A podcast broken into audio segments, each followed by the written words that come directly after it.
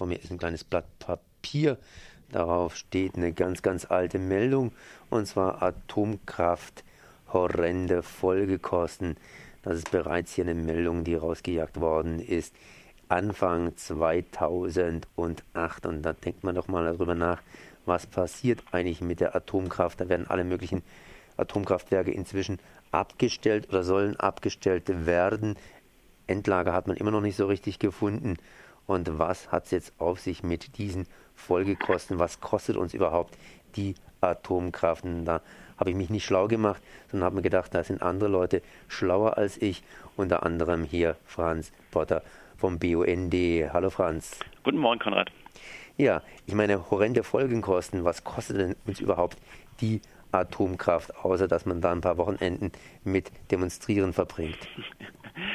ähm, die Demonstrationen sind verhältnismäßig billig. Die Kosten der Atomkraft insgesamt sind äh, horrend, äh, nicht nur was die anstehenden Rückbaukosten und Folgekosten für die kommenden Generationen angeht, sondern auch äh, jetzt was versteckte Subventionen angeht, die die Atomenergie jetzt schon immer bekommt. Aber es hat doch geheißen, Atomkraftanlagen, die wären so unglaublich preisgünstig. Und wir haben jetzt hier einen Bericht aus, äh, ja, aus, dem Heise, äh, aus den Heise-Seiten vor uns, der eben hier ganz einfach belegt, dass es doch ein bisschen teurer ist.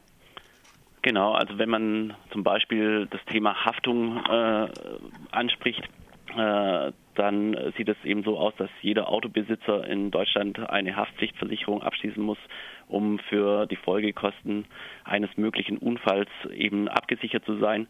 Äh, kein Atomkraftwerk weltweit hat eine Haftpflichtversicherung, beziehungsweise dieses Risiko äh, kann auch bei keiner Versicherung äh, abgesichert werden. Und das sind einfach Dinge, das heißt, wenn irgendwas passiert, wird letztendlich der Steuerzahler dann zur Kasse gebeten. 2008 äh, hat man nicht hat man vielleicht gedacht, dass mal was passieren könnte. 2011 äh, ist was passiert. Man muss sagen, Gott sei Dank hier nicht in Deutschland oder Europa, aber das ist eigentlich egal. Wir leben hier in einer Welt, in Japan. Und äh, wie sieht es eigentlich in Japan aus? Die Situation in Japan ist ja immer noch so, dass der, was man hört, eben, dass der Reaktor noch nicht wirklich unter Kontrolle ist, sondern immer noch Radioaktivität auch austritt. Ähm, und was die Folgekosten angeht, ist es einfach so, dass erste Schätzungen gingen von 50 Milliarden aus. Mittlerweile sind es eher bei 100 Milliarden Euro und äh, es äh, ist gerade so, dass der japanische Staat äh, überlegt, äh, den Betreiber zu verstaatlichen und dann einfach auch die Kosten äh, über den Steuerzahler dann zu tragen.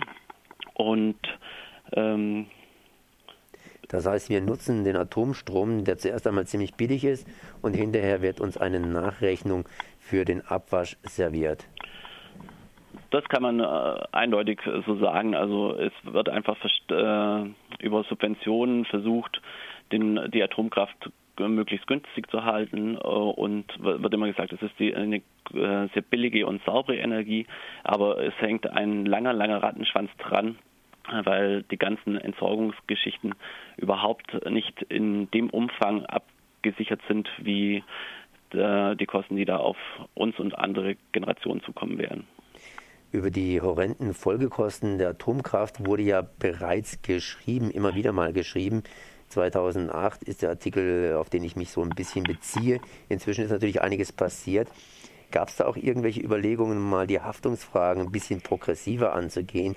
Das heißt, endlich den Atomkraftwerksbetreibern gleich mal die Kosten sozusagen heute auf den Tisch zu legen, um äh, hier nicht zukünftige Generationen damit zu belasten, wenn das überhaupt eine Entlastungsmöglichkeit gibt in der Richtung.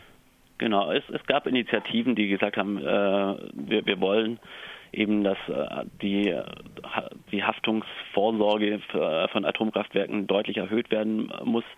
Es ist bisher so, dass das Atomgesetz das Ganze regelt äh, und da eben ähm, eine Beschränkung drauf ist auf 2,5 Milliarden Euro.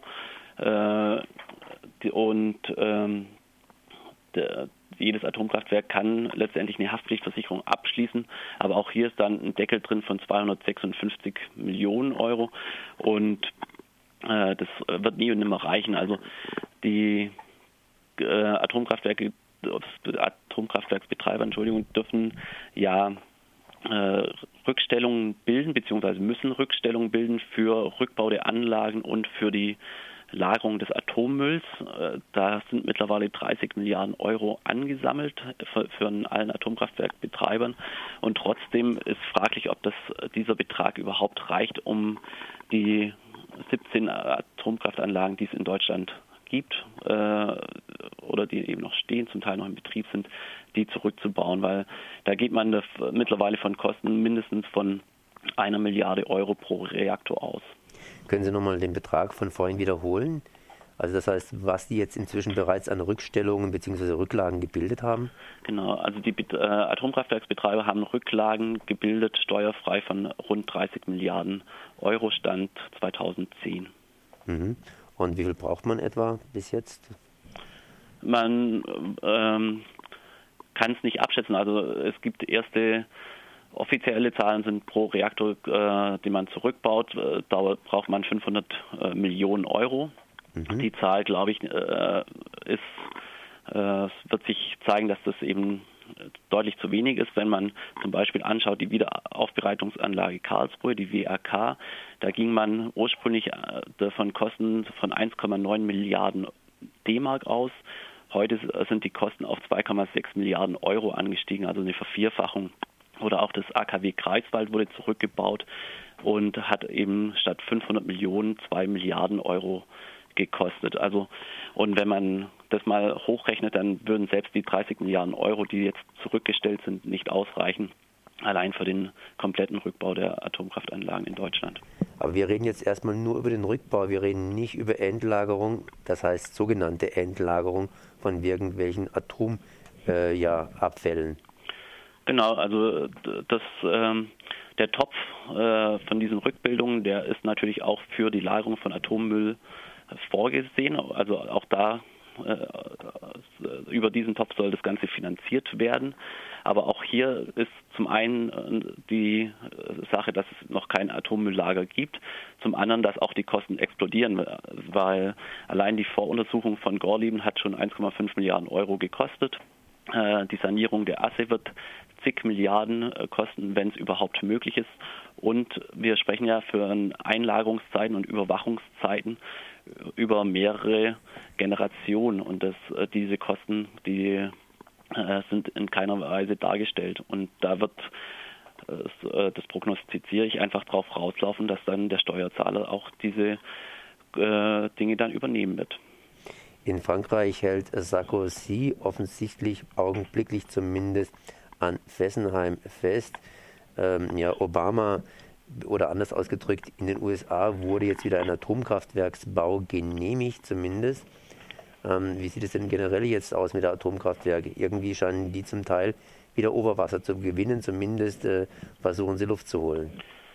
Ja, es, es sind einzelne Meldungen, die, ähm, wo immer wieder versucht wird, die, die Atomindustrie wieder salonfähig zu machen.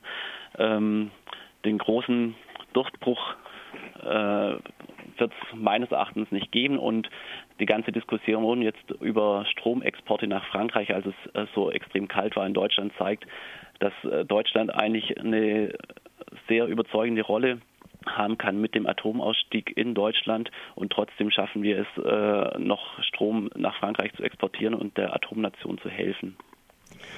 Jetzt gibt es in der nächsten Zeit einiges, äh, was Bürger machen, um eben hier Atomkraftwerke abzuschalten. Kann Sie dazu was sagen? Ja, es ist ja in, am 11. März dauert die Katastrophe von Fukushima genau ein Jahr. Und das ist natürlich Anlass für viele, äh, nochmal auf die Straße zu gehen und den sofortigen kompletten Atomausstieg zu fordern. Das machen, äh, macht die Anti-Atom-Bewegung in Deutschland an fünf Orten, unter anderem in Neckar-Westheim und Gundremmingen. Aber es gibt am selben Tag in der Schweiz einen Menschenstrom gegen Atom. Äh, als Demonstration in Frankreich gibt es eine Menschenkette zwischen Lyon und Avignon über 235 Kilometer. Auch in äh, Belgien wird äh, demonstriert und äh, natürlich wird auch in Japan an diesem Tag Trauer getragen und äh, den äh, Opfern und äh, den nach wie vor schlimmen Folgen der Fukushima-Katastrophe gedacht. Wo kann man nachlesen, wem das alles so schnell gewesen ist? Ähm, die beste Seite ist www.endlich-abschalten.de. Dort ist alles verlinkt oder eben auch unter bund-bavü.de-atomkraft. Und es kostet nicht viel, einfach da mal nachzuschauen. Nö, das kostet auch nicht viel Zeit, weil es eigentlich ziemlich übersichtlich alles drauf ist. Franz, ich danke dir auf jeden Fall mal für die Informationen. Das war Franz Potter vom BUND. Vielen Dank.